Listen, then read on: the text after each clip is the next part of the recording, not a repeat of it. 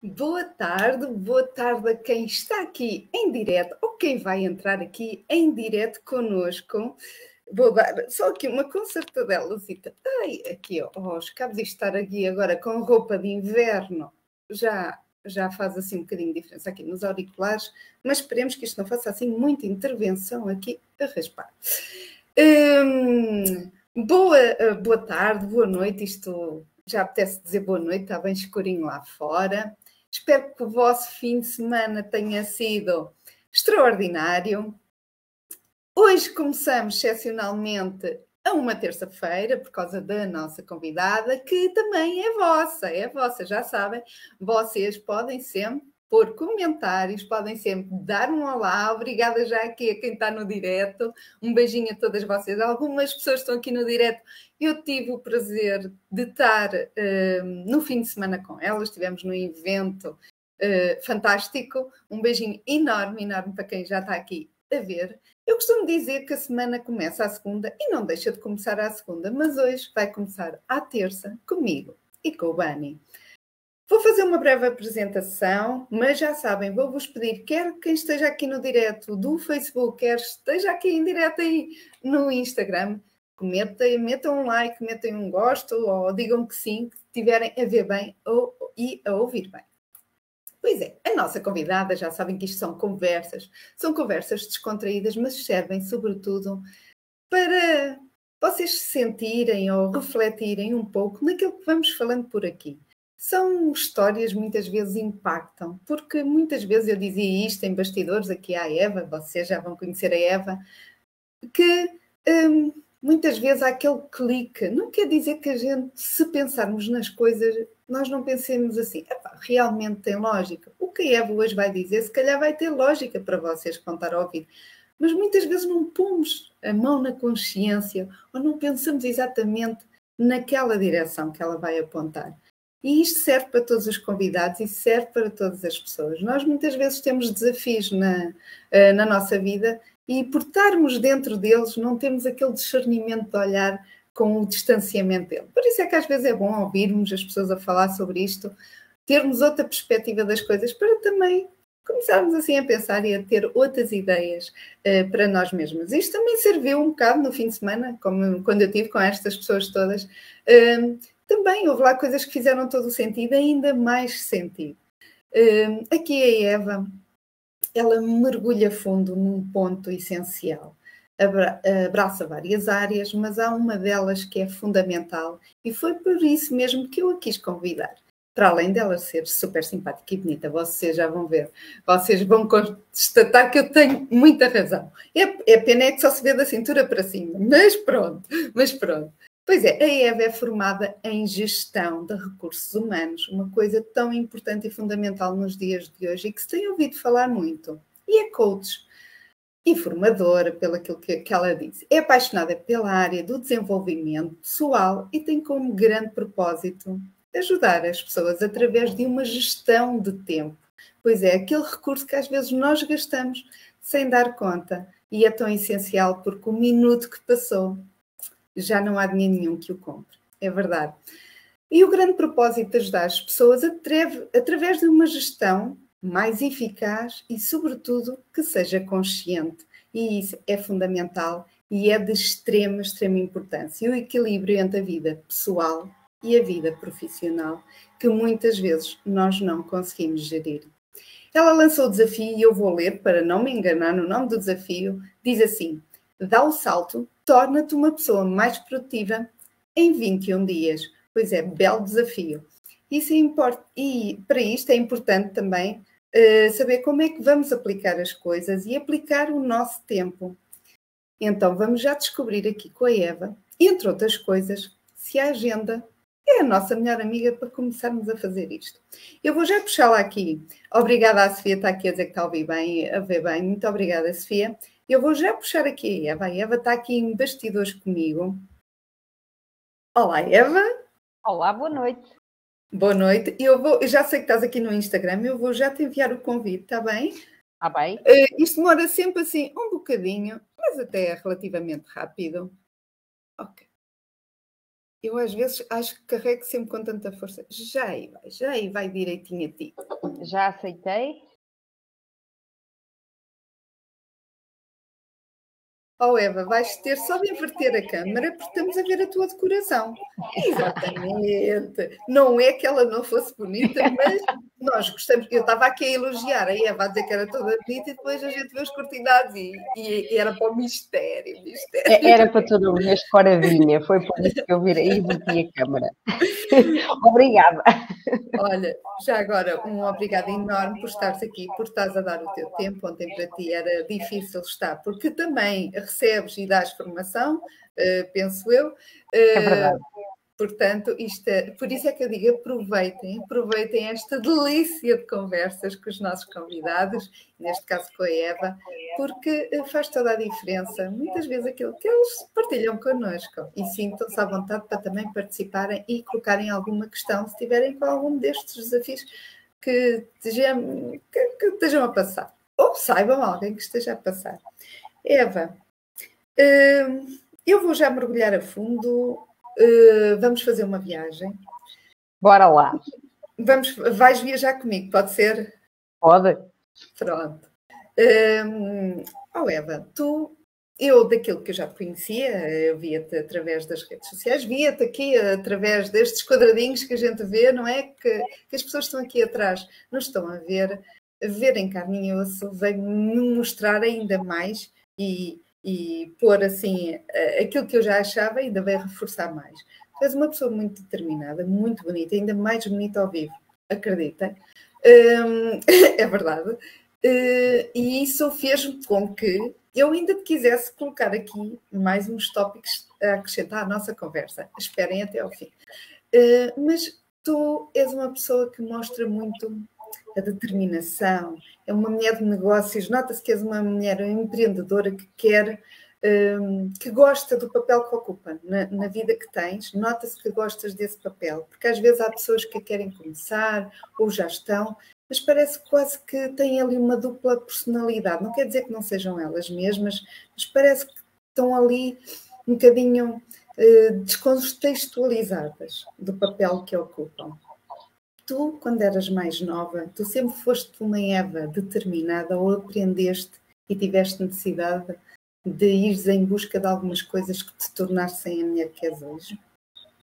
Olha, hum, eu, quando era mais pequenina, nos meus tempos de infância, tinha muita vergonha.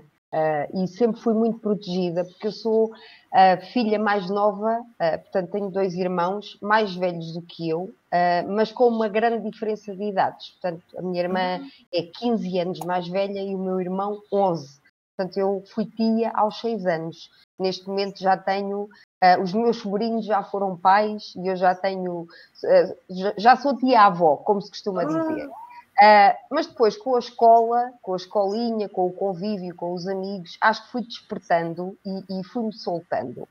Um, contudo, eu, eu, tive que agarrar alguns desafios e o principal deles já foi uh, durante a minha adolescência. Portanto, eu, eu, eu, quando fui para a universidade, uh, o curso foi pós-laboral. Isto porque, quando eu terminei o 12 ano, Uh, os meus pais e o facto dos meus irmãos serem mais velhos do que eu, não terem estudado, não terem nenhum curso superior, os meus pais não me deram muito aso para que eu continuasse a estudar. Mas o meu sonho sempre foi formar-me. Uh, na altura, uh, eu não sabia muito bem em que área. há aquelas alturas em que nós gostamos de muitas coisas. Eu só sabia que queria um curso sem matemática. Matemática não era, não era aquilo que eu gostava. Okay. Podias não saber o que querias, mas sabias o que não querias. Exatamente, sabia o que não queria.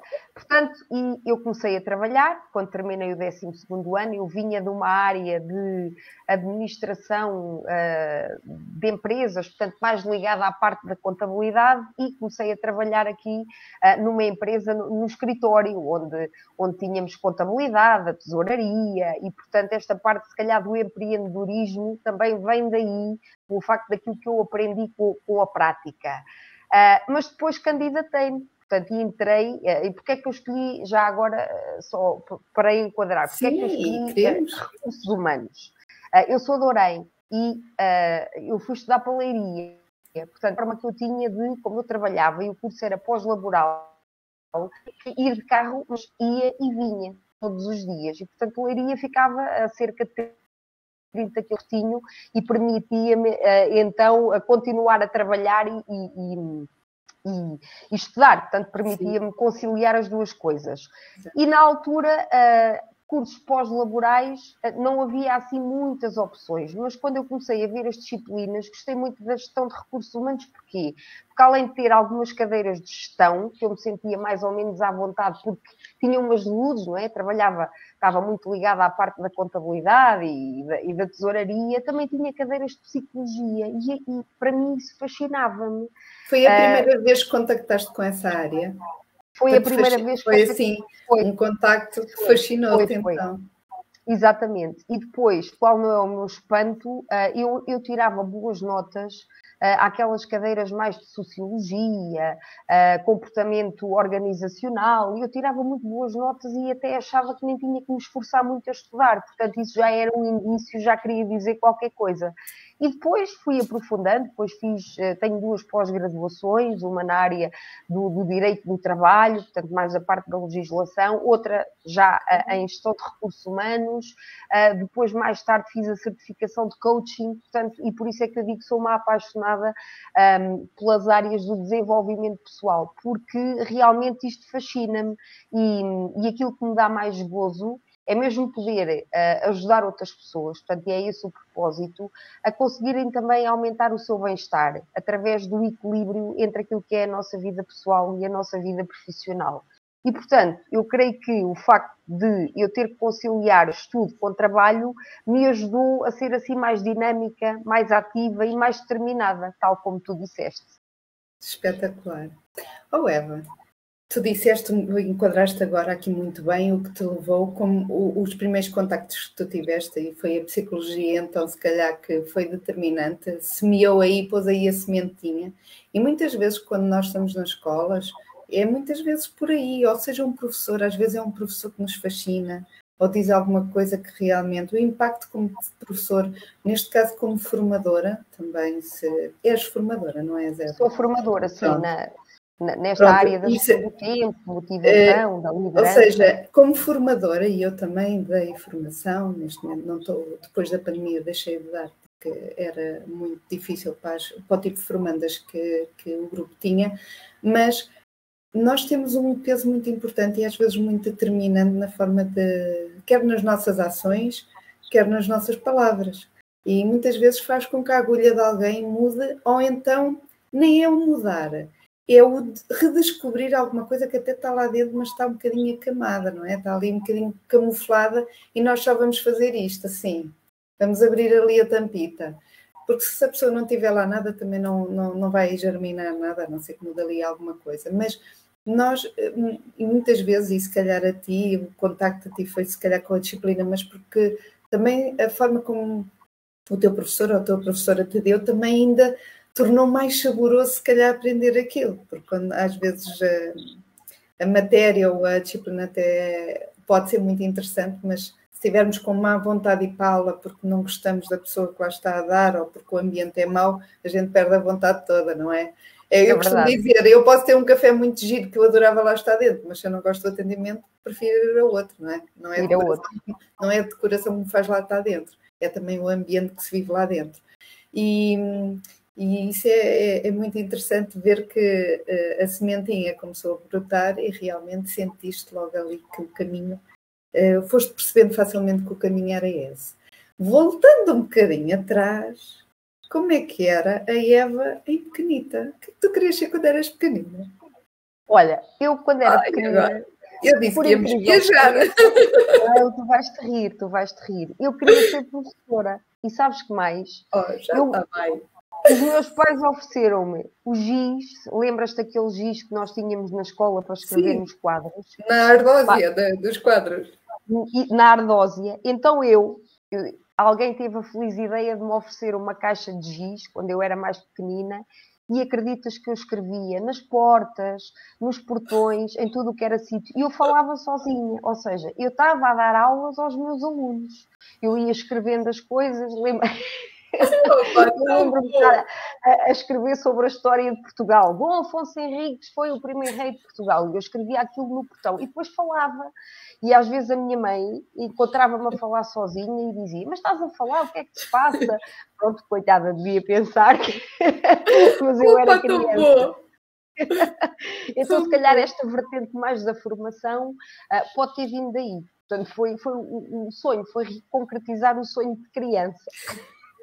Opa, tão bom! Tu não punhas assim as bonecas a assistir, porque há pessoas a dar aulas, os miúdos às vezes sentam as bonecas, tu não, tu ias Opa, Eu as bonecas não, não me recordo, eu, eu recordo é dos meus pais me chamarem a, a, atenção e de me advertirem, porque eu escrevia em tudo quanto era sítio. Eu via uma superfície plana onde o giz escrevesse, lá estava eu nas minhas aulas. Qual foi o sítio mais estranho? Bem, escrever no portão já é estranho, mas houve algum sítio que te lembres que foi assim mesmo oh, muito estranho? Olha, agora é que tu vais dizer. Poderes partilhar. Uma máquina de costura, sabes, uma máquina de costura que à frente tem uma tábua uh, que tapa a parte onde, as, portanto, aquilo tem um pedal, não é? Onde se coloca os sim, pés, sim. mas aquela máquina tinha uma tábua que tapava essa parte do pedal, portanto, tapava as pernas da pessoa que estava lá sentada. Pois aí também deu para escrever, também fiz fiz daquilo um quadrozinho. Dava mesmo a jeito, ainda por cima, se calhar ao nível e tudo, maravilhoso. Exatamente.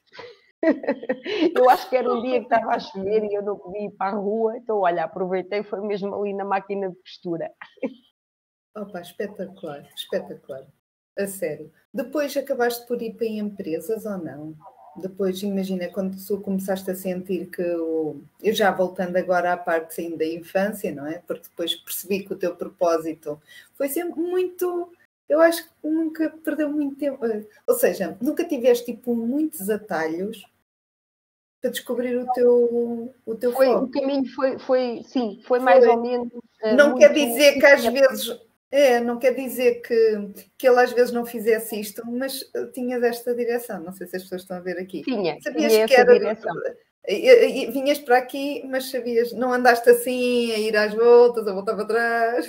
não, é mas muito... eu, eu consigo te explicar porquê. Porque depois, quando eu terminei o curso, portanto, eu continuei a trabalhar na empresa onde eu estava. Só que uh, eu implementei o Departamento de Recursos Humanos. Aliás, isso até foi o tema do meu estágio. Portanto, eu estagiei na empresa e o meu relatório de estágio foi sobre a implementação do Departamento dos Recursos Humanos. E deixei de fazer aquilo que fazia, portanto, a parte mais da tesouraria, da contabilidade, essa parte uh, deixei e dediquei-me mais à parte, então, da gestão do pessoal. E, e aí realmente veio confirmar aquilo que eu, que eu já sabia, ou pelo menos aquilo que eu já desconfiava. O que eu gostava mesmo era de falar com as pessoas. E sabes, quando tu tens aquela predisposição, mesmo de forma inconsciente, que as pessoas te escolhem para desabafar alguns problemas ou para pedir conselhos. Uh, pronto, eh, na altura o, o, grupo de empresas eram 200 funcionários uh, e, e, e, sim, e, e, a parte mesmo, por exemplo, do processamento de salários, das faltas, das férias, isso obriga-te a estar muito próximo, a estar mais próximo das pessoas. Elas convivem mais contigo. Então, uh, era giro porque são todos diferentes, todas as pessoas são diferentes e tu acabas por aprender a lidar com todos. Mesmo aqueles que têm uh, feitios mais desafiantes, outros que são mais calados, outros que Sim. gostam mais de reclamar, não é? Digamos assim, isso, isso acaba por te dar o know-how e, e, e, por te pôr mais à vontade a, trabalhar com as pessoas. E como eu tive essa oportunidade logo de início, portanto, assim que terminei o meu curso, uh, isso vem-me. Um, confirmar, portanto, que realmente eu gostava mesmo, eu gostava mesmo de estar em contato com as pessoas. Pronto, depois o desenvolvimento pessoal entra aqui mais tarde, não sei se me vais fazer essa pergunta, portanto vou-me calar. Vamos, vamos, vamos entrar, não, isto é uma conversa. Mas uh, tu falaste, e, e, muito bem, tocaste num ponto, e eu vou explorar só um bocadinho este ponto. Hoje em dia é muito normal, e quando eu comecei aqui, uh, aqui a introdução desta entrevista, é muito normal nós ouvirmos hoje em dia a palavra coach, os recursos humanos, tudo. É, começa a ser um vocabulário muito corrente, muito comum. As pessoas que estiverem a assistir e trabalham têm se calhar, mais implementado ou menos implementado têm isso né, nas empresas ou aplicam. Mas tu estás a falar que começaste tu no departamento, estavas tu a dizer que começaste o departamento lá de recursos humanos. Ou seja, foi fácil no momento em que, porque uma coisa é eu implementar isso nos dias hoje, foi fácil aceitarem isso ou acharem que isso era uma mais-valia ter, porque às vezes nós, ah, eu não quero nada disso, uh, sempre fizemos assim. Eu acredito que se calhar podes ter tido assim alguma dificuldade em desbravar caminho, ou foi fácil? Não, não foi fácil. Uh, felizmente eu tinha um chefe que um, compreendia, compreendia a, a, minha posição e também me deu a oportunidade. Eu acho que, no fundo, ele também queria remodelar uh, ali algumas, algumas áreas da empresa e então aproveitou junto ao útil ao agradável. Uh, e então, porquê? Porque na altura nós só tínhamos um advogado, portanto, alguém que estava na, na parte na parte jurídica e que uh, calculava os direitos dos trabalhadores quando eles uh, se despediam e fazia os contratos de trabalho, mais nada. Ou seja, a nível mesmo da gestão dos direitos do, dos trabalhadores, da, da, gestão salarial, não, não, não existia. Portanto, os trabalhadores não tinham ninguém que os ouvisse. Uh, e, e, a parte e, humana, achavas que a parte humana era uma lacuna, ou seja, era, era um nome que aparecia numa folha. Era, exatamente. E depois, isto também foi uma experiência, sabes, Sofia? Como eu te disse, eu fiz um relatório de estágio, eu precisava de apresentar um trabalho. Portanto, eu tinha que defender um trabalho prático. E tive seis meses, portanto, foi um semestre, para, para, um, para elaborar esse trabalho. E foi-me dada a oportunidade, então, de começar de raiz o Departamento de Recursos Humanos. Era um teste, podia não ter resultado. Mas durante esses seis meses, uh, posso dizer, posso dar um exemplo que acho que foi aquilo que mais marcou e que se calhar também mostrou que afinal eu era útil. E esse departamento era importante.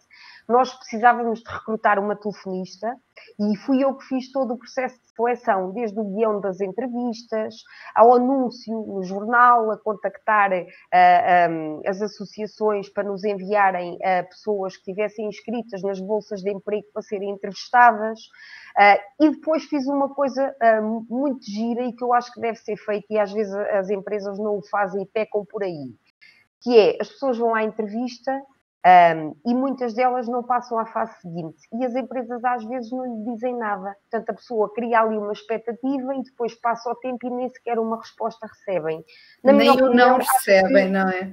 Não, e, e, eu fiz, o que é que eu fiz? Um ofício e foi enviado a cada uma das pessoas a agradecer a disponibilidade e o tempo que tiveram connosco, mas infelizmente não foram selecionados para a fase seguinte. Um, e, e, isso foi, foi louvado, portanto, houve alguém que valorizou esse trabalho. Estás a ver, uma coisa mínima, que se calhar eu olhava para aquilo, mas eu aprendi assim na escola e eu segui o processo direitinho. Sabemos que às vezes isto na prática, não, a teoria é funciona de maneira diferente, mas ali eu consegui aplicar. Pronto, e foi ali um pequeno gesto que foi valorizado. E então depois, após os seis meses, lá está, quando eu terminei o, o estágio, tive a oportunidade de continuar. Portanto, foi, foi bem aceite. Agora, é claro que nós encontramos entraves, principalmente de alguns trabalhadores que já estão há muitos anos na empresa e que depois pensam: olha, mas agora chega aqui, este terminou o curso e agora pensa que já manda aqui ou que já, já sabe mais tudo. do que os outros. Isso acontece. De qualquer das formas, nós também somos preparados ao nível do mindset Uh, para desvalorizar uh, determinado tipo de comentários e para nos focarmos e nos concentrarmos naquilo que tem que ser feito. E depois, com a continuação, as pessoas uh, vão, vão aceitando e algumas delas vão percebendo, pronto, as coisas mudam e, que tem que ser mesmo assim. É, e aí disseste muito bem e tocaste em pontos fundamentais e eu aproveito para quem nos estiver a ouvir. Antes de mais, antes de mais, Toca lá, podem beber um cafezinho? Não, não vão, não, que eu não deixo. Só quando a gente fizer uma pausazinha vocês vão buscar um cafezinho para, para, fazer companhia a nós. Não. Eu quero dizer, estou a brincar convosco, eu quero dizer um olá muito grande a quem nos está aqui também a dizer olá, já olá aqui pelo Facebook e olá aqui pelo, pelo Instagram, ao Vitor, ao Bruno, já. Isto depois vai passando um bocadinho rápido, depois eu deixo de ver os comentários, mas muito, muito obrigada uh, pela vossa participação aqui. Sintam-se à vontade, puxem a cadeira, sentam-se e assistam. Um, oh Eva, um, tocaste num ponto muito, muito importante. Eu geri equipas, eu tive cerca de cinco anos como gerente de loja, responsável de loja, e éramos uh, só quatro pessoas, às vezes cinco, quando era preciso reforço. No entanto, estamos a lidar com pessoas, cada uma com a sua personalidade diferente, a sua maneira, o saber, hum, o saber fazer um, jogo, perceber aquilo que a pessoa também sente, ou há pessoas mais sensíveis eh, ou, ou não, também uh, depende muito de nós, quem está à frente, dar o exemplo e a forma como tratamos, não precisamos de cortar a direito.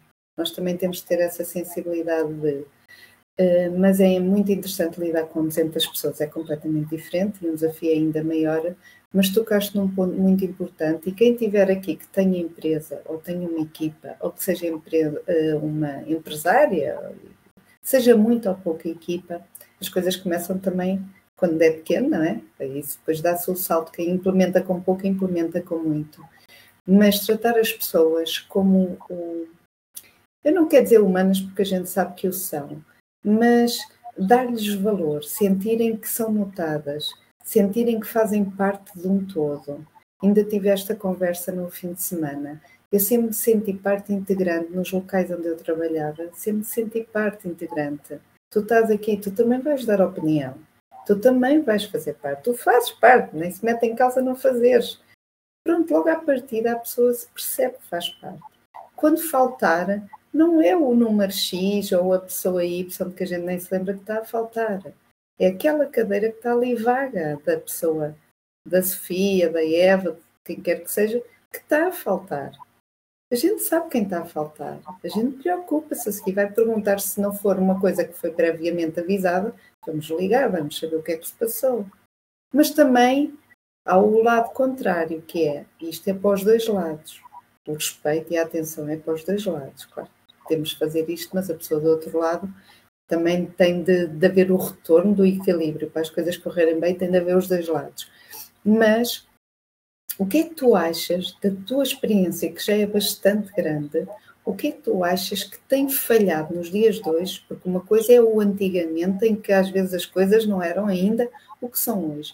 Mas o que é que achas que continua a ser um bocado lacuna nas empresas hoje em dia, sejam pequenas ou grandes, na parte dos recursos humanos? Portanto, ao nível que é que do, está do relacionamento com os trabalhadores, não é? Se calhar sim, não sei. O que é que achas uh, eu que estava a falhar nessa área? A minha opinião tem a ver com o estilo de liderança.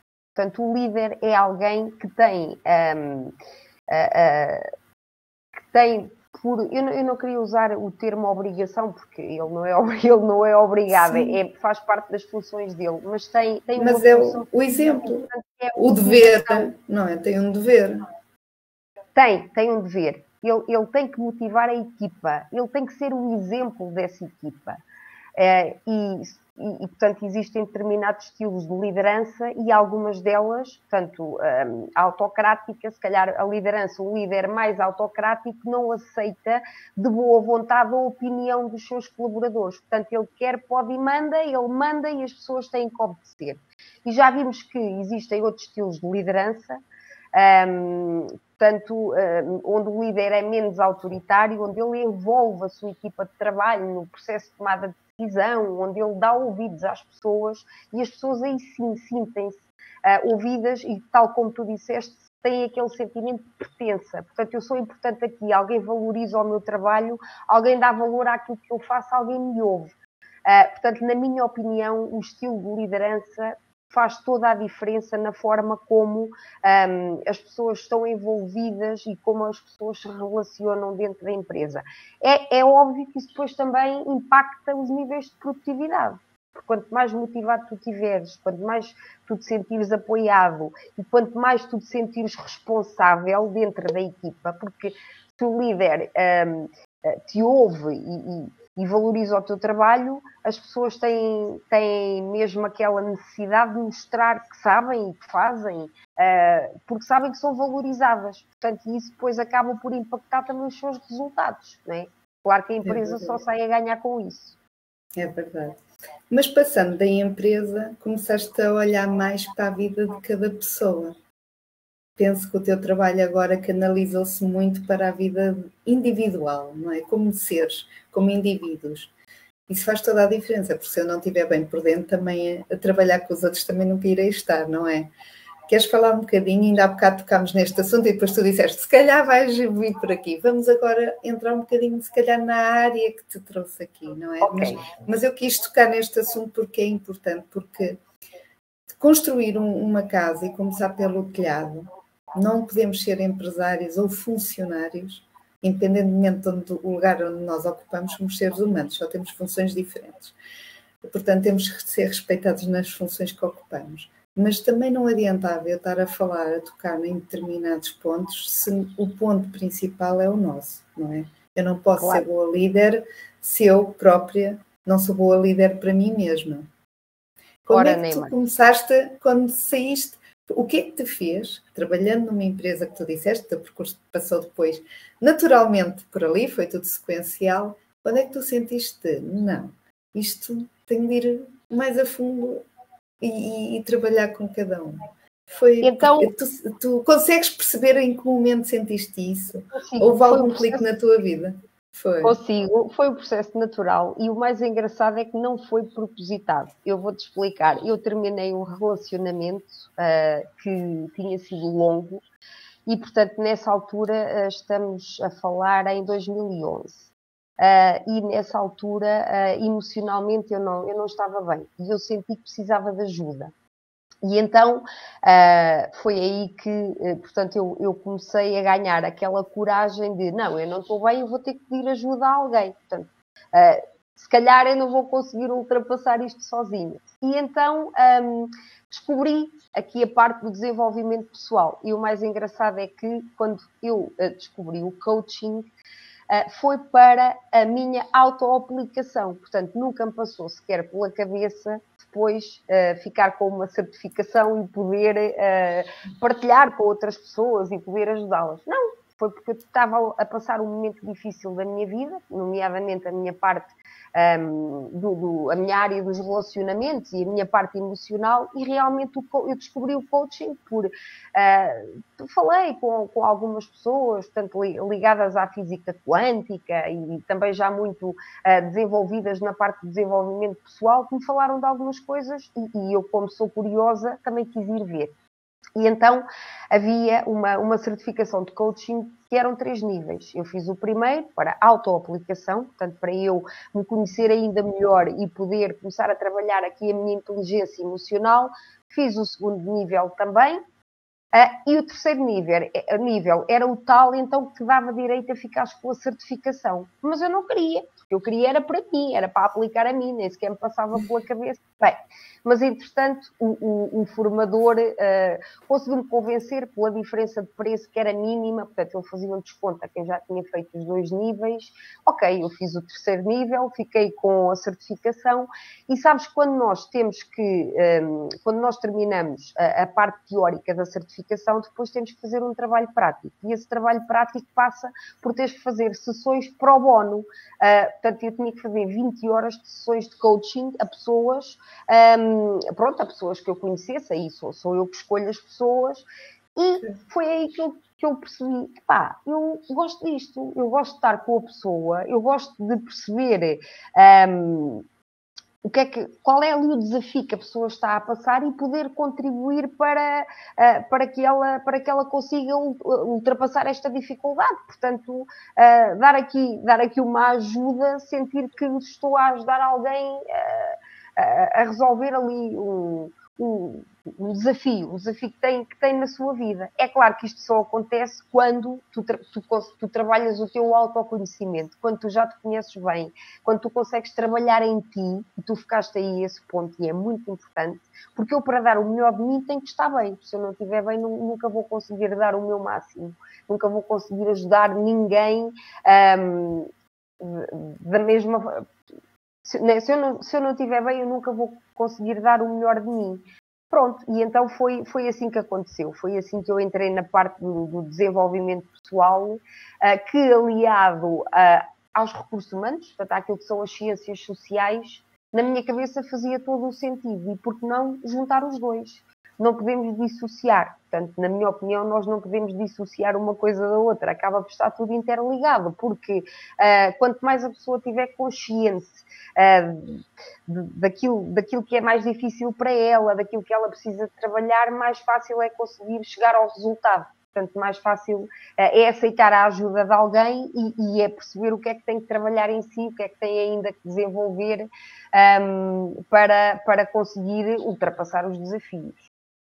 Eva, foi fácil pedir ajuda ou reconhecer que precisavas de ajuda?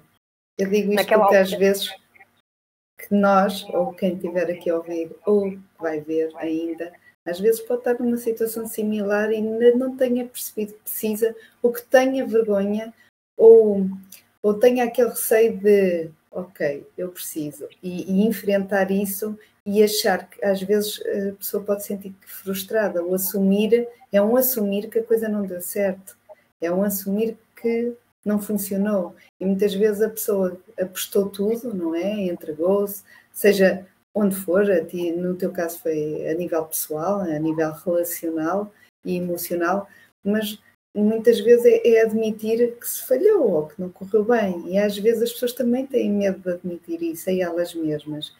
E não é fácil.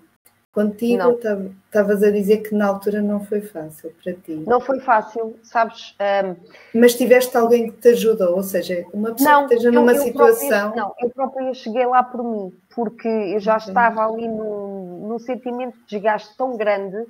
Eu acho que o meu problema é que eu achava que era a única pessoa do mundo que tinha este problema.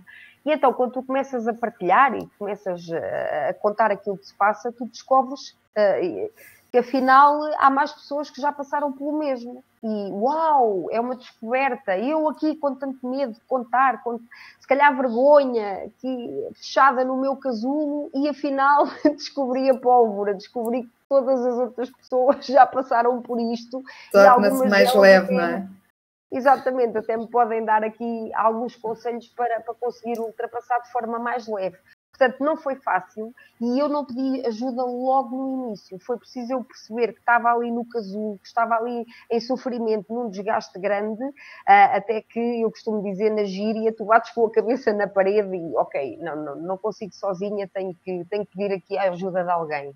Uh, e, e, acho que isso é de uma humildade e, e, é bom quando nós fazemos isso, é mostrar um bocadinho a nossa vulnerabilidade, mas depois tem o reverso da medalha, que é tu descobres que afinal os outros também já passaram pelo mesmo uh, e conseguiram ultrapassar e acabam depois por se tornar um exemplo para ti. Tu percebes? Não, então se ele conseguiu, eu também vou conseguir. Vamos lá perceber que técnicas, que ferramentas é que eu posso também aqui usar para acelerar o processo portanto, para que eu consiga sair deste estado o mais rapidamente possível.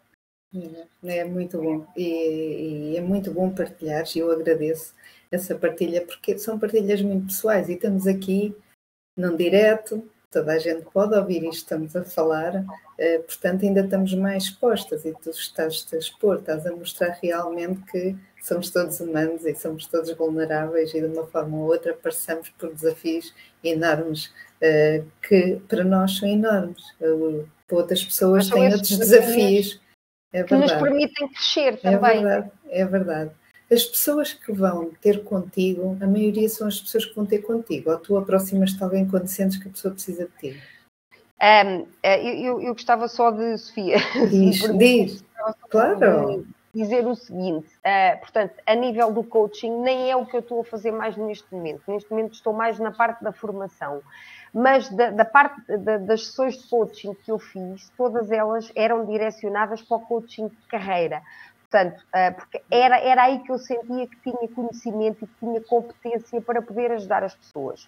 O life coaching, esta parte do coaching de relacionamentos, não é, não é a minha área de toda. Aliás, eu pedi ajuda uh, precisamente para ultrapassar o fim do relacionamento, portanto, não é, não é a minha área. Eu, eu no coaching estava mais focada na parte de carreira. Isso é muito bom. Mas mudanças de carreira? Sim, Pessoas que querem trans... transições de carreira, eu própria também já passei por duas. Portanto, é mesmo alguém que um, está à, à, procura, que está na dúvida, uh, que tem vontade de mudar de carreira. Portanto, era, era nesse sentido que, que eu fazia as sessões de, de acompanhamento. Aliás, eu, eu, eu, criei um programa mesmo com o meu acompanhamento durante três meses para, um, para, para, as pessoas que tivessem. Um, a, a, iniciar o seu processo de transição de carreira ou que tivessem na dúvida, portanto, se real, porque às vezes a pessoa não gosta daquilo que faz, mas depois é preciso perceber se uh, ela não gosta daquilo que faz naquela empresa, mas quer ir para outra empresa fazer o mesmo, uh, ou, ou, se realmente não gosta mesmo, quer mudar de área e está tudo bem. Aqui o importante é a pessoa descobrir e realmente perceber o que é que a realiza e qual é, porque um quando tu fazes uma transição de carreira, é um passo importante. Portanto, isso acaba por ter um impacto na tua vida, quer seja a nível financeiro, a nível familiar. É um, no início, tu, tu, imagina, tu mudas de empresa ou tu crias o teu próprio negócio e, portanto, é, tem um impacto na tua vida. É, é, é, importante tu teres a certeza da decisão que estás a tomar. E por isso é que, nessa altura, tu teres alguém que te acompanha nesse processo, portanto, alguém que já passou pelo mesmo e que, e que vai conseguir dar a mão, digamos, tu fazes o, o caminho de mão dada, uh, faz toda a diferença, dá toda a clareza, uh, faz-te pensar, faz-te refletir, mesmo ao nível interno, faz-te perceber se realmente o que é que tu queres, o que é que, o que, é que te vai fazer feliz, o que é que te vai fazer sentir realizado. E, e é muito bom também ter, e tocaste um ponto fundamental, porque muitas vezes, eu acho que nunca se ouviu tanto, também porque a, a comunicação social hoje em dia é mais fácil, o acesso à informação é mais fácil. Mas também temos de saber filtrar a informação. Mas nunca se viu tanta gente saturada e os burnouts e o querer sair das empresas e o mudar de carreira. Uh, já não sei quem me dizia que, ai, agora não me recordo, mas eram a, a, a, maioria das pessoas com quem trabalhava eram enfermeiras a mudar de profissão.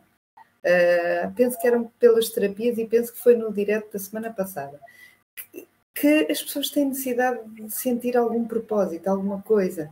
Uh, já, muito, muito obrigada a quem está aqui no direto. Uh, beijinhos para vocês e, e, já sabem que podem comentar e participar. Um, ehm, mas uh, é muito, muito importante, e tu tocaste também num assunto muito importante, que realmente a clareza, muitas vezes nós podemos não sentir, sentimos assim, às vezes está na voeira ainda. Sabemos que queremos mudar, mas não sabemos bem para onde. E depois há outra coisa, é nós sentirmos, as pessoas, neste caso a ti, as pessoas que se aproximam de ti e, e pedem a tua ajuda, também tem um lado, eu acho que muito, eu, eu vou me repetir, mas muito importante, que é quantas vezes em casa, se nós disséssemos assim, imagina aquelas pessoas que trabalham há 20 anos numa empresa e dizem assim, eu vou mudar.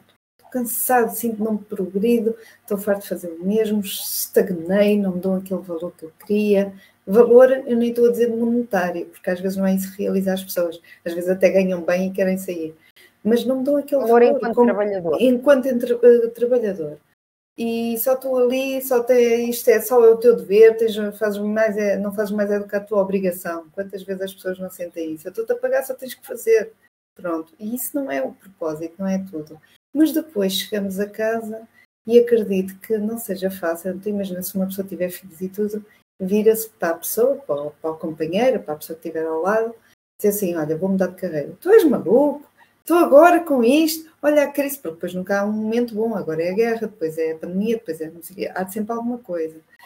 E eu acredito que essas pessoas, até que tinham aquele impulso de repente de sair do trabalho de carro a dizer não é hoje, amanhã entrega a minha carne, depois chegam a casa e começa aquilo a diminuir, a diminuir esse impulso. Porquê? Porque tem alguém a dizer não faças isso, eu compreendo que é o melhor, mas quantas vezes não é isso que a gente sente? Eu acredito é. que, muitas vezes as pessoas que chegam até ti levam também esse peso de eu sou responsável pelas pessoas que estão à minha volta. Será que eu não vou fazer a geneira se me atirar de cabeça? Eu acredito que também não deve ser fácil. E Tens algum desafio Sim, costumas ter assim estes tipos de desafios das pessoas? Olha, quase sempre. Sabes que às vezes as pessoas uh, têm necessidade de estar com alguém que fala a mesma linguagem do que elas. E em casa, muitas vezes não têm isso. E acontece, uh, acontece com, com homens e, e, com mulheres dizerem frequentemente: Eu não tenho o apoio do meu companheiro, ele acha que eu vou precipitar. Essa, oh, oh, Sofia, eu, eu não defendo uh, transições de carreira uh, quando as pessoas se mandam de cabeça. Portanto, como eu já disse, isso é, é, é uma decisão que tem impacto uh, na nossa vida, quer a curto, quer a médio prazo, e tem que ser um processo pensado, planeado. E uh, não defendo que uma pessoa chegue à conclusão que não está satisfeito com, com o seu trabalho e que amanhã entregue a carta de demissão. Não, isto, isto pode, uh, a menos que seja uma situação muito extrema, e também já me aconteceu acompanhar um caso em que a pessoa estava num estado de burnout muito avançado, onde já não dormia, uh, já estava, o casamento estava quase desfeito, a pessoa tinha dois filhos e já não passava férias com os filhos há quatro anos, já nem uh, tinha muitos dias que nem via os filhos, porque quando chegava à casa estavam a dormir, quando saía eles, eles continuavam a dormir, portanto foi uma situação, mesmo, essa foi mesmo muito desafiante e aí sim, portanto quando a saúde um, também está envolvida, aí, aí tem que ter, tem que ter uh, outro, tipo de, outro tipo de cuidado, mas mesmo assim a pessoa tomou a decisão, foi quase imediato, portanto, a sua demissão, mas, mas já vinha de trás. Financeira, Sim, mas a pessoa por trás, portanto, tinha uma almofada financeira que sabia que se tivesse 3, 4, 5 meses sem trabalhar, conseguia uh, garantir a sua sustentabilidade e da sua família. Portanto, de alguma forma também a calculou uh, e aí uh, o senhor foi extremamente, foi extremamente inteligente, portanto, na decisão que tomou, mas ele não aguentava mais. Portanto, e aí foi mesmo, olha, amanhã é o meu último dia de trabalho. E foi. Ele despediu-se, veio-se embora e não porque, voltou a trabalhar mais. Porque, eu, porque eu acredito muitas vezes que as pessoas já vêm ameaçando que vão sair. Acho que não. Ou mostram já desagrado. Eu acho que daninho leve ninguém toma, mas eu acho que só numa coisa assim de limite, porque eu acho que as pessoas já vão se queixando. Ou, ou pode não ser a entidade, mas no ambiente de trabalho as pessoas já Sim, sabem. E algumas delas, uh, sem dar muito nas vistas, já começam à procura de, de, emprego, já começam a enviar currículos. Portanto, quando a pessoa chega a essa fase é porque algo não está bem. É importante, aí se calhar é a fase fulcral, em que era importante a pessoa parar e realmente fazer um balanço daquilo que está a acontecer com ela, uh, daquilo que a desmotiva, daquilo que a motiva, uh, eventualmente daquilo que ela gostaria de sentir para se realizar eh, eh, para se sentir realizada profissionalmente. Nessa altura é, é, é a altura indicada para eh, ter o aconselhamento de um coach. Portanto, porquê? Porque lhe vai fazer ali algumas perguntas que deixam a pessoa a refletir e a mergulhar dentro dela para perceber então que passo é que pode dar a seguir. Sim, perguntas. Mas está já a fazer o trabalho, se quiserem, já, já sabem, aproveitem, aproveitem, enquanto a Eva está aqui no direto mas porque eh, realmente eh, é tudo muito eh, pouco profundo quando uma pessoa diz assim, uma pessoa às vezes imediato tem assim aquele disco já riscado de dizer o que é que é? Ai, quer ser feliz. Até o que é, ai, eu quero ganhar muito dinheiro. Mas o que é ganhar muito dinheiro? Para uns pode Exatamente. ser mais uma casa decimal, para outros são duas casas decimais. O, que é que é ser feliz? O que faz feliz a uma pessoa pode ser estar ali enrolado no sofá, ver um filme domingo à tarde e dar desse a esse luxo, passear com a família, ou outra coisa qualquer, não é? O, o ser feliz é, é, depende muito do, do patamar, daquilo de cada um. Por isso, às vezes é bom, e tu disseste muito bem, refletir, e, e o coach se calhar vai levantar ali muitos véus, que a pessoa se, uh, tem que estar preparada é após abanar e ser sincero. Quer ser feliz e dizer que quer ter um vencimento X, isso não é suficiente. A pessoa tem que perceber, não. então, mas o que é que eu estou a fazer? Que passos é que eu estou a dar nesse sentido? Não é?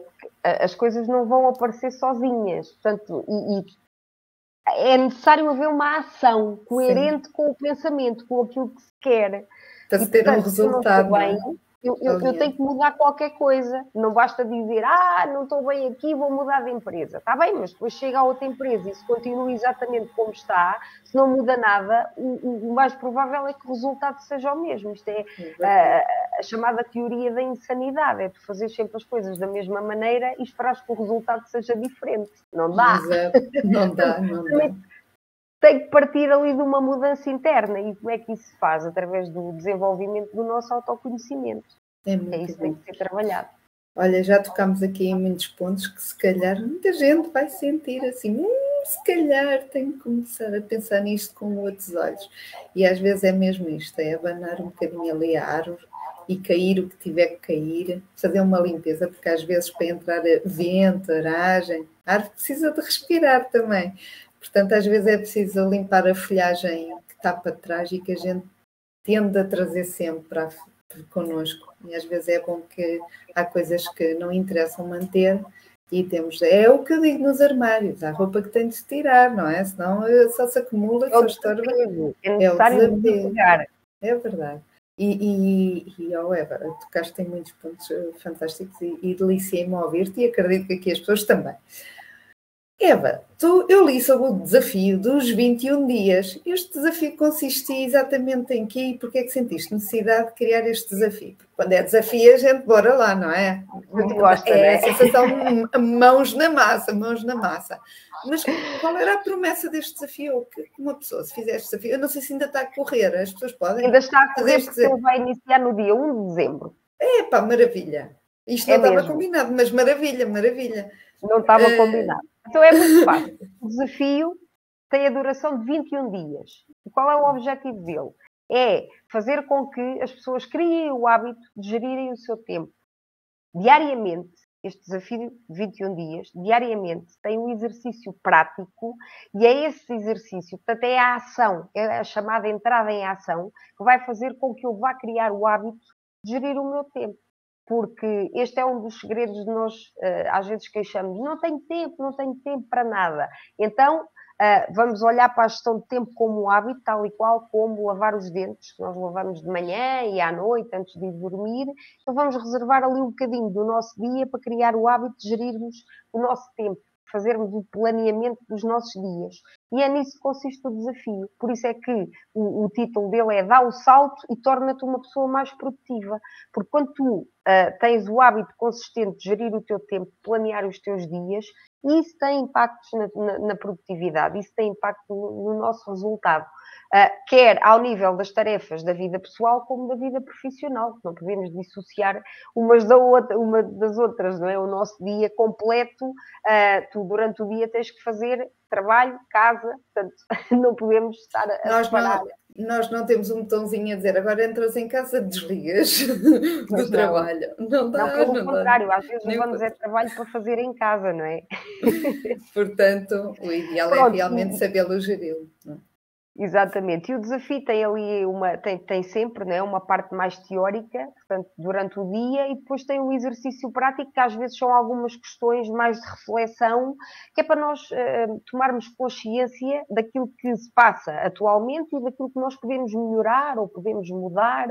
Portanto, há hábitos que nós se calhar já temos, basta afinar ali qualquer coisa. Há outros que ainda não temos, temos que introduzir. E há outros que temos que não são benéficos, temos que tentar eliminá-los.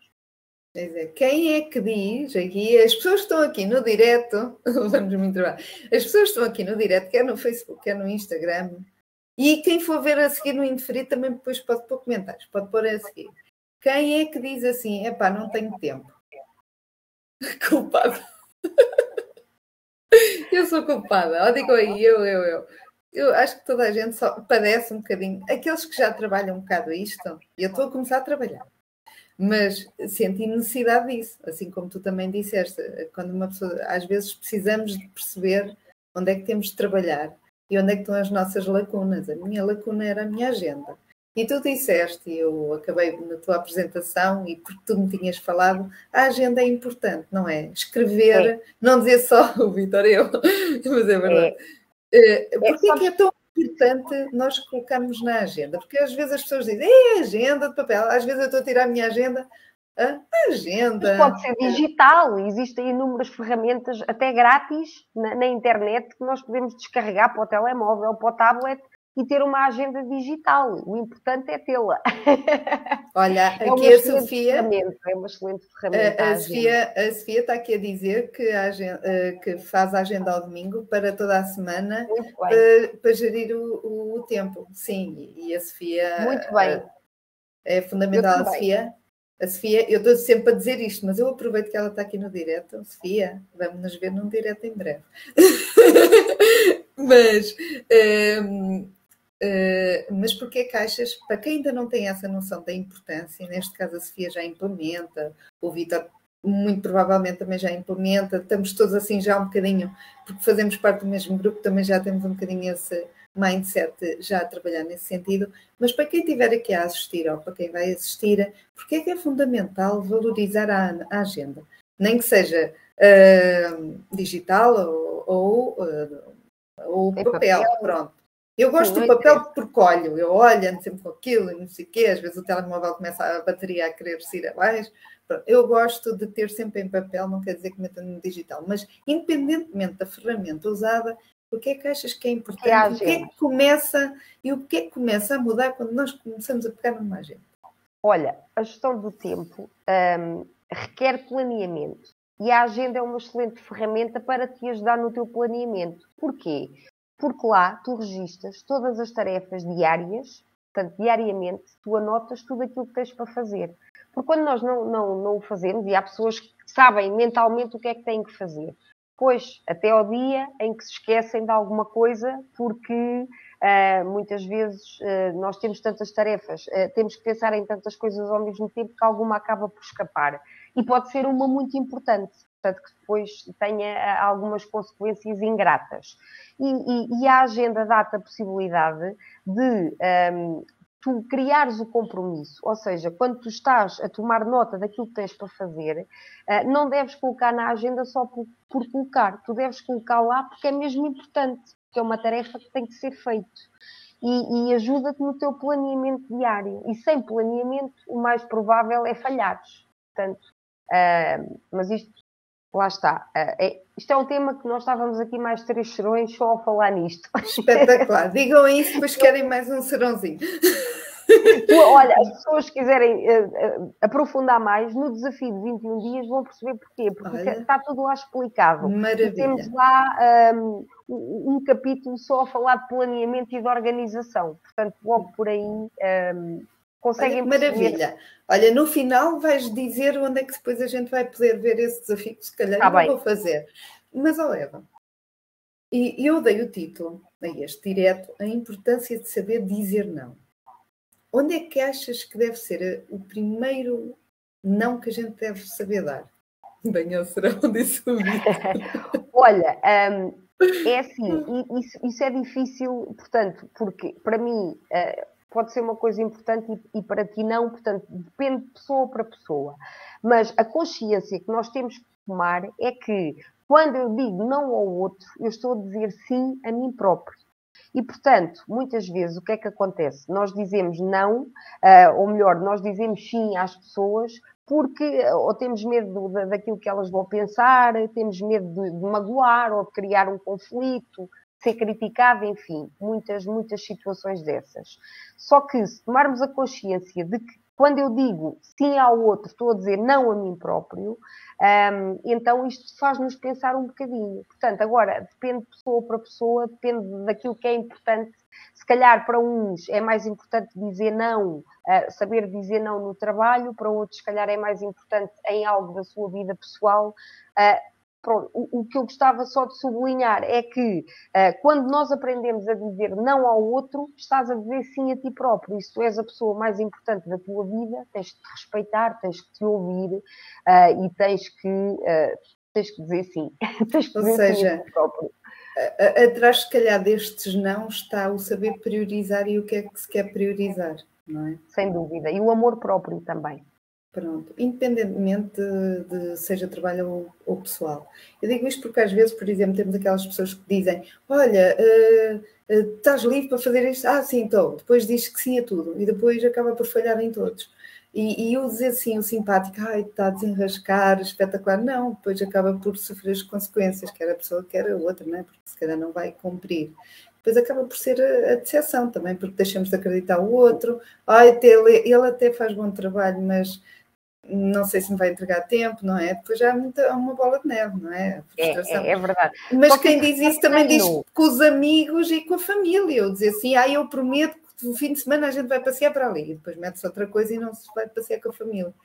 Isto, quem diz uma coisa diz outra. Mas uma coisa é, quando nós agimos para um campo, eu acho que vai por arrasto todo o resto, não é? Ou seja, a forma como nós agimos e começamos a agir, todo o resto se equilibra no mesmo sentido. É verdade. Eu, é. E sabes que depois tu tens o poder, mesmo de forma inconsciente, de reeducar as pessoas à tua volta. Ou seja, uhum. alguém que está sempre habituado que tu digas sim a tudo, de repente tu dizes não e a pessoa estranha. Mas é incrível que depois a pessoa acaba por ser reeducada e começa a perceber: ah, ok, pronto, eu posso contar com a ajuda dele na mesma. Só que não é quando eu quero, é quando ele pode. E é. Isso é o dizer não não tem que ser definitivo. Eu, claro. eu posso dizer de forma assertiva, portanto, sem magoar Sim. o outro, sem suscetibilidades. Claro. Olha, desculpa, não posso neste momento, mas assim que eu termine isto que estou a fazer, que é muito importante, já vou, já vou ter contigo e já te vou ajudar. Uh, e a pessoa entende, entende e, e, se não entender, também temos que pensar que é um problema dela. Portanto, eu também pois. não posso preocupar com aquilo que o outro interpreta, porque eu, na verdade, quero ajudar, só que não é quando eu quero, é quando eu posso, é no meu tempo, não pode ser no tempo dele. Mas isto, uhum. isto requer algum treino. Um, não é fácil. Eu passei por este processo do aprender a dizer não e no início era, era incomodava, sabes? Nem é que fosse muito difícil, incomodava. Uhum. Às vezes sentia-me um bocado culpada no final, assim, é pá, coitado. Mas depois pensava, coitado não, coitado de mim, então depois quem é que me vai fazer as minhas coisas? Pois é, é verdade. E nós às vezes somos os culpados porque habituamos que a situação se torne assim, porque queremos tantas vezes agradar acabamos por eh, pôr-nos na posição complicada para nós próprios. Oh Eva, eu estou a achar deliciosa esta conversa e já passou uma hora. Meu Deus! Reparaste o comentário dele, venha ao oh, serão. Ó oh, Vitor, oh, Vitor, por mim entretanto, entretanto, quem é a Sofia. eu não mando nada, quem manda são vocês. Isto, eu, eu já faço companhia ao jantar habitualmente, portanto, às vezes vais buscar ali um cafezinho, uma aguinha, estejam à vontade, estejam à vontade. Desde que continuem aqui sentados connosco, façam lá os pedidos e, e, e, fica, fica tudo ok. Um, Oh Eva, eu, uh, vocês costumam, vocês costumam, eu, eu, vocês costumam ver os diretos, já sabem que eu faço sempre aqui um desafio, não é só a Eva a fazer desafios, eu também faço um desafio. Também eu faço o desafio, eu faço o desafio às convidadas para fazerem um desfile aqui em direto. Não, estou a brincar. Não, faço o desafio. Isso é para o próximo oh, Eva, bem, bem que podias fazer, bem que podias fazer, porque eu fiquei impressionada com esta mulher, a sério. É um mulheraço, é um mulheraço. Olha, mas... mas... para mim é um privilégio ouvir isso, porque tu és designer de moda. Portanto, não é a opinião de alguém que não sabe do que está a falar, é alguém entendida no assunto. Isso é, não, mas mais do que cima já está Olha, aqui a subir. Mas mais do que tu vestires-te e estás bonita, é porque vestes para ti e nota-se que vestes aquilo que gostas. E isso é, é o mais verdade. importante. Não é a roupa bonita que faz a pessoa, é a pessoa sentir-se bem com o que veste. Sentir-se bem, é mesmo. Mas, mas eu, falando do desafio, eu proponho um desafio aos nossos convidados, neste caso à Eva, para irem buscar um objeto que tenha algum significado. Eu não, não meto barreira nenhuma do objeto em si, uh, pode ser a coisa assim mais irrisória ou não, desde que tenha um significado ou reflita alguma coisa, uma importância, ou a nível profissional ou a nível pessoal. E peço para trazerem aqui para o direto e dizerem o porquê da escolha desse objeto. Eva, o que é que nos traz hoje? Olha, já falámos nele aqui muitas vezes e é um hum. objeto que transformou a minha vida e, portanto, eu vou partilhar com vocês e não me importa nada que copiem porque é para o vosso bem. Portanto, ah, façam sério? o favor Ai, agora estou curiosa, estou curiosa. Ah, ah, pronto, então chama-se Agenda. Eu vou pensar que eu coisa assim bem maluca. Maravilha. Esta é a minha agenda para o ano 2023 que diz assim: My life, my choices. Portanto, eu tenho o poder de construir a minha vida. sou eu. Ninguém tem que escolher por mim, sou eu. E a agenda é aqui uma grande aliada que eu tenho, porque é aqui que eu vou anotar tudo aquilo que eu tenho que fazer para conseguir atingir os objetivos que eu quero definir para a minha vida.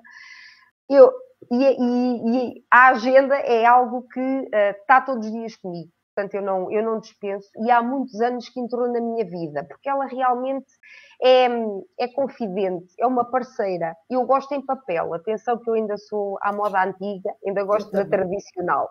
Eu também. Eu não tenho aqui a minha ao pé. lá no, no e-mail, no, no Outlook, tenho lá a agenda lá com, e no telemóvel, mas pronto, mas gosto mais desta. E portanto, hum, eu, eu, eu acho que, acho não, eu tenho a certeza que isto é um objeto que eu não passaria sem ele dia nenhum. Então, estou de tal forma, tão habituada à minha agenda, porque ela é tão minha amiga, sabes que ela tem o poder, às vezes, de me lembrar de coisas que eu, que eu quase me esquecia e que faz, faz toda a diferença. E então, no trabalho, ela é fantástica. Diz-me para que é que eu tenho que ligar, a que horas, às vezes até me diz a, a que horas é que eu vou almoçar, vê lá. O Vitor já está aqui a puxar o braço à, sardinha dele. Aqui é um tempo online, está bem? É um informático a falar. Ó oh, Vitor, eu, eu gosto de aceitar desafios, mas eu tenho no Outlook online, mas esta em papel é mais Pronto, eu, a minha é como ler os livros. Eu também tenho alguns online e comprei os livros físicos. É engraçado. é diferente, podemos sublinhar, podemos dobrar as páginas. Epá, mas não sei, parece que eu entro na história de uma maneira diferente. É, é diferente, mas é de cada um. É, mas sim, é. Vitória. E, e, é muito bom também termos esse lembrete. Eu, por exemplo, eu pós diretos, vou partilhar aqui convosco, eu pós diretos tenho um alarme específico para, me, para eu começar a preparar aqui o, aqui o spotzinho para fazer aqui os diretos. Às 6 e 10 estou a começar a montar aqui tudo para estar aqui convosco. E está sempre aquilo a tocar. Não quer dizer que eu não me lembre. Ou, mas tenho receio que me passe ou esteja mais distraída e assim estou sempre a contar com aquilo apito. Uh, pronto, apesar de eu também ter na agenda com quem vou fazer. É uma forma, sim, é uma forma é, de organização. E então mas, tenho... quando tu me lançaste o desafio do objeto, é, é incrível porque eu não demorei um, um, segundo a decidir. Foi logo, agenda, porque é algo que anda sempre comigo, sabes? Que faz parte mesmo do meu dia a dia. Olha que eu já cheguei uh, a, a estar no carro para ir para o trabalho e voltar atrás buscar a agenda porque me tinha esquecido. A sério, é quase. Sou dependente, é agenda dependente. É, é, é, quase um apêndice teu, ou seja, tu já, já precisas... É a minha forma de organização, é, sabes? E, é. e, eu também uh, trabalhei há, há, algum tempo sozinha e era, foi, foi aí também que eu aprendi a organizar de maneira diferente. E, e de maneira que a agenda como um apoio, é, é, é, quase como se fosse a minha secretária, mas sou eu que lá escrevo tudo, não é? Só que eu faço como... Um, a, a Carla, não, a, alguém que disse que fazia o domingo à noite que planeava Ah, sim, é a Sofia, a Sofia da Madeira. Das experiências da Madeira. Eu também faço isso, mas depois no final de cada dia guardo ali uns minutinhos para fazer o balanço do dia, para ver se cumpri tudo, se tem que reagendar alguma coisa para o dia seguinte. Pronto, ela é, é mesmo a minha melhor amiga. É ela que me ajuda a não é. falhar, ou pelo menos a não falhar tanto. Oh, mas é bom, é bom. E é bom porque também dá outra clareza também na, na nossa organização e até na forma de priorizar, que falámos tanto, o dizer não e o dizer sim, priorizar uh, uh, as tarefas. Eva, vejam lá se querem me perguntar alguma coisa à Eva. Porquê? Porque já estamos a caminhar assim a passos cada vez mais rápidos para o final aqui do direto. Mas antes de terminar, eu agora vou puxar assim mais para o meu lado, mais para ali, para, para o lado de, da roupa. Força. E eu, uh, uh, e, e, eu uh, pronto, quando eu vi ao vivo aqui a Eva, ainda. Porque a gente está aqui. Olha, vocês só vêm daqui para cima, não me diz nada. Mas quando eu vi a Eva e, e via. E, e, as pessoas, quando a Eva é, é, é, muito bonita e tem um corpo fantástico, mas podia não ter este corpo, podia ser outro corpo qualquer.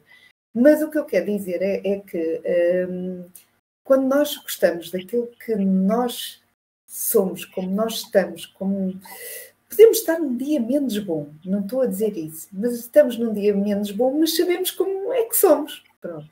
Isso faz toda a diferença. E eu, quando vi a Eva, senti que é uma pessoa que sabe bem daquilo que gosta e que quer mesmo quando às vezes tenha dúvidas, mas no fundo sabe, aquela linha, aquela bola está ali. Às vezes podemos ir por ali ou por ali, mas está ali.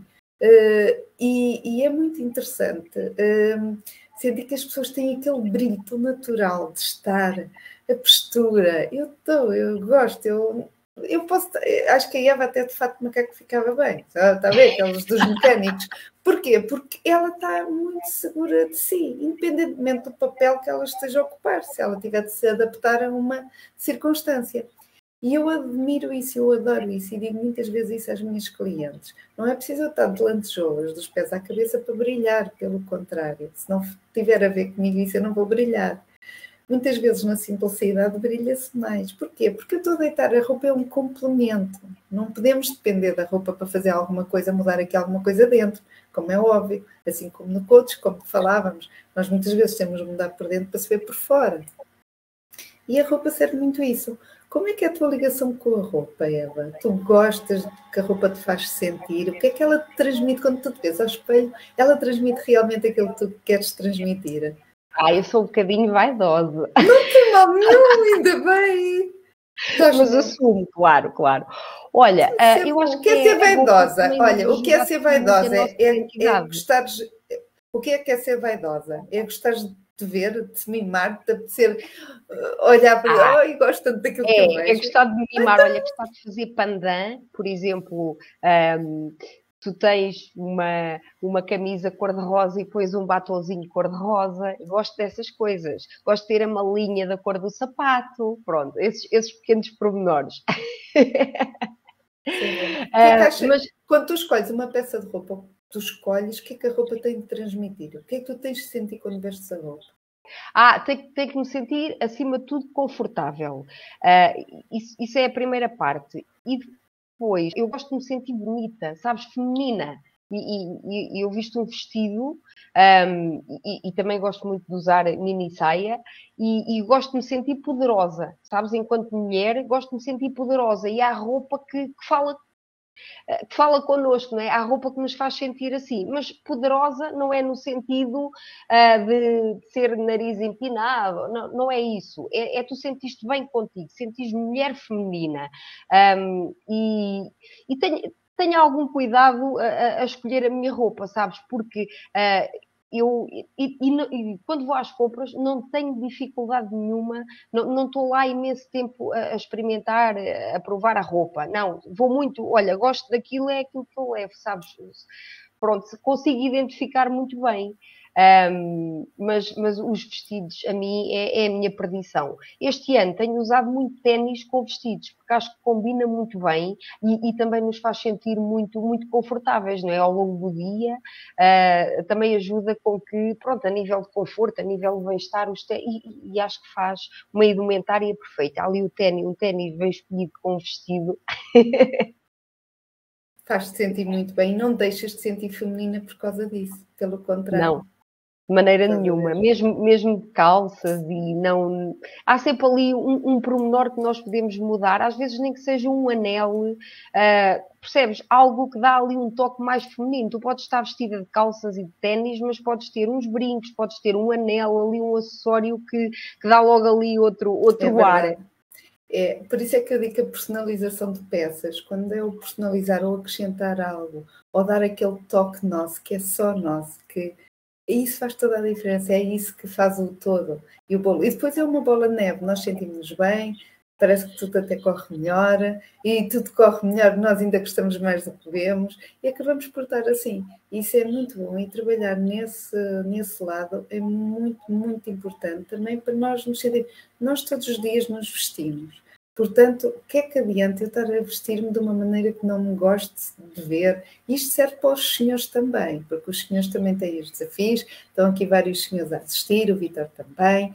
Um, mas é importante nós gostarmos e nós mimarmos. E já lá vai o tempo que, ai, não digo isto porque parece mal, ou não sei Valorizar, mimar, orgulharmos de nós, termos esse gosto e sobretudo para nós, porque acho que já está a passar um bocadinho a fase de olharmos mais para os outros e, e compararmos mais aos outros e queremos copiar mais os outros, mas nós não somos cópias, nós contrafação não adianta. Há sempre um que é o original, não adianta imitar o, o que não é. Isso não é nosso, nós não vamos transparecer isso. Portanto, aproveitem e, e gostei muito sim, desta. Deixa-me só partilhar Diz. aqui um. Diz. Eu acho que é curioso. Sabes naqueles dias que tu acordas e te sentes mais em baixo? Às vezes sem um motivo aparente. É nesses dias que eu me obrigo a vestir melhor e a maquilhar e, e a puxar por mim porque eu acho que depois isso vai ter influência ao longo do dia. E se tu de manhã acordas uh, Uh, não te sentes tão bem, sentes-te mais para baixo, é? Às vezes nem nos apetece arranjar, apetecia-nos era estar só de pijama e, e, nem. Então é nesses dias que eu ainda tenho mais cuidado e que me obrigo a, a vestir melhor, a maquilhar-me, uh, porque sei que depois durante o dia isso vai, vai acabar por, por ajudar a que eu me vá é. sentindo, sentindo melhor. Já faço isso, isso há muito tempo isso, uh, e, bem. e resulta. É, sabe porquê? Porque é uma vitaminazinha. Porque se eu estiver em baixo e mais em baixo vou estar, não quer dizer que uma pessoa tenha de mentir ou, ah, eu não posso uh, dar ao luxo estar triste. Podemos dar ao luxo estar tristes. Claro que sim, se estivermos em baixo choramos, se tivermos de abraçar alguém, abraçamos, se tivermos de dar um grito, gritamos. Mas imaginem aquelas pessoas que estão em baixo, não saem da cama e estão todos os dias de pijama. Entendem? É um ciclo. E para a nossa cabeça também é importante mudar esse reset, porque o corpo é de hábitos. E se nós nos habituarmos a cada vez mais a ser menos, vamos inevitavelmente, ao fim de algum tempo, ser muito menos. E vamos perder essa, essa vontade de nos mimar, essa vontade de olhar e, e ter esse gosto. E se puxarmos, e fazes tudo muito bem, Eva, se isso faz sentir bem, acho que deves ser por aí também. Podemos não estar naquele dia de, epá, vou levar aquela cor, aquele exuberante, não mas não deixar de o fazer. Eu trabalho maioritariamente sozinha. Eu saio de casa, entro no carro, entro para o ateliê, estou lá não sei quantas horas, entro no carro e venho-me embora. Muitas vezes estou só comigo mesma e com a música de fundo. E eu não deixo de me vestir para ir trabalhar. Eu vou como se estivesse aí para uma reunião, porque vou para estar comigo mesmo. Vou para estar e tenho-me orgulhado de mim, do meu trabalho, e eu estou assim. Olha, estão a ver como estou hoje? Eu estou a trabalhar, estou em casa, mas estou assim. E é assim que a gente deve ser. E é assim, porque tudo vem por acréscimo. Assim como na agenda, assim como no nosso reset, que, que a Eva aqui falou, faz toda a diferença a forma como nós aplicamos. E eu estou a aprender, eu estou a implementar. Todos os dias aprendo alguma coisa com estas pessoas extraordinárias que eu conheço. O fim de semana foi brutal para isso. Uh, e é um pouco isso, e por isso é que eu gosto que vocês ouçam aqui os diretos, ouçam os convidados, porque têm sempre alguma coisa a acrescentar. Tirem sempre um bocadinho daqui. E toca lá implementar, não é só, ah, ouvir, vou fazer, não. É já hoje, à noite, vão lá, já escrevi o que é que eu vou fazer amanhã.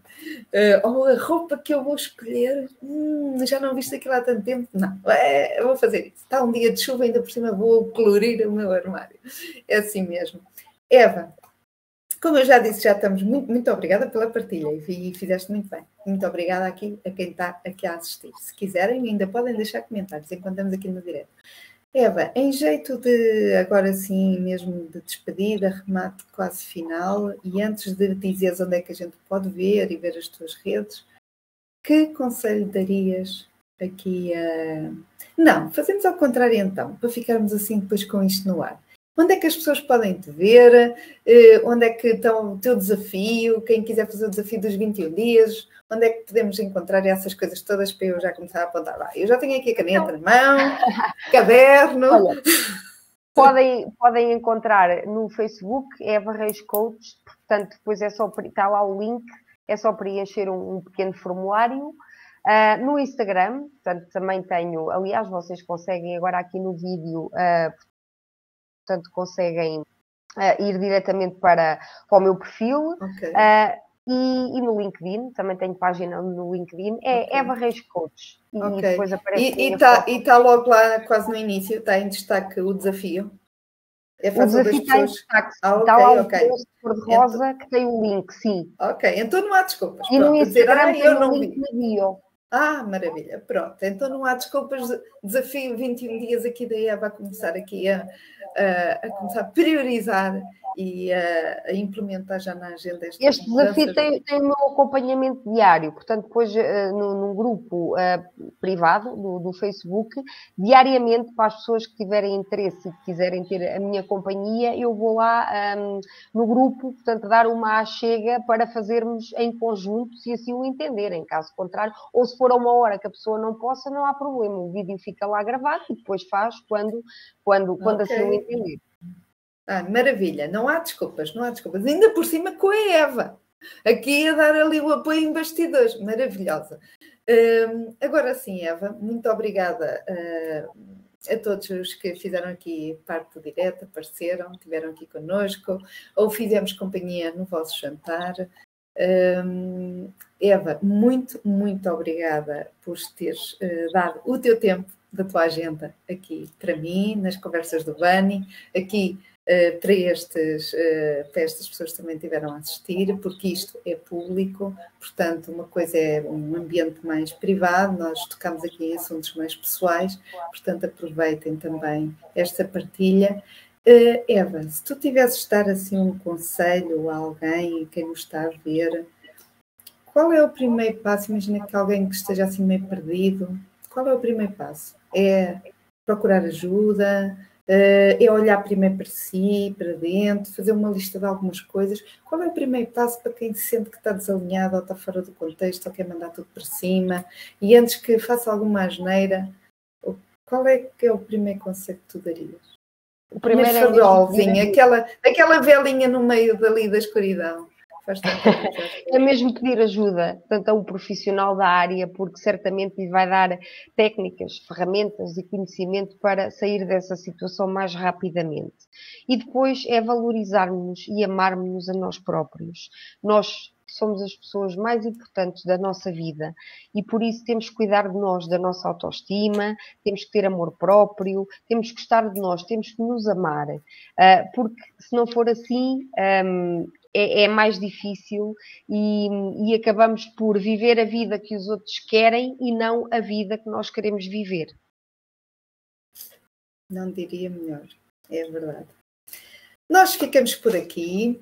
Espero que tenham gostado destas conversas do Bani. Hoje, excepcionalmente, terça-feira, aqui para se adaptarmos ao calendário aqui da, da Eva. Uh, já sabem, olhem primeiro para vocês, preocupem-se convosco, porque é difícil ajudarmos os outros, até por mais vontade que tenhamos, se nós não nos conseguimos ajudar a nós mesmos. Por isso, fiquem bem, vamos nos vendo por aqui. Vemo-nos para a semana, na próxima segunda-feira estarei eu sozinha para começar a mergulhar noutro assunto bem mais interessante e que hoje já levantamos aqui o véu. Pois é, vamos falar um pouco da personalização de das peças, o porquê de personalizar e será que todas as peças devem ser personalizadas? Vamos saber tudo e mais algumas coisinhas.